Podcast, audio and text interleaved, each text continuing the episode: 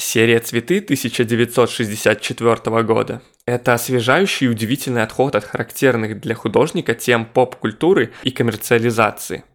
Учитывая предыдущую работу Уорхола, его решение изобразить цветы может показаться нелогичным.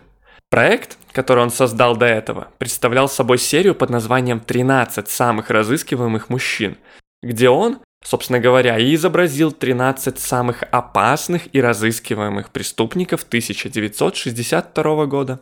Интересно, что вместо прямой встречи с самой природой Уорхол использовал для создания этих отпечатков фотографию цветков гибискуса, которую он нашел в выпуске журнала Modern Photography за 1964 год. Он всего лишь существенно усилил контраст, а мелкие детали изображения были практически стерты. Поэтому работы Энди из этой серии являются наиболее абстрактными его произведениями.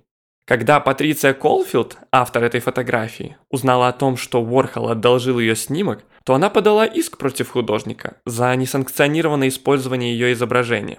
Есть что-то ироничное, почти комичное в том, что на Уорхола подали в суд за использование простого изображения цветов после того, как он много лет тиражировал этикетки продуктов, защищенных авторским правом.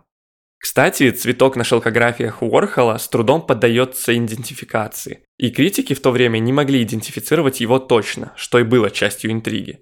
В New York Herald Tribune цветы были идентифицированы как анимоны, в Village Voice – как нас Турция, а в Arts и Art News вообще как анютины глазки.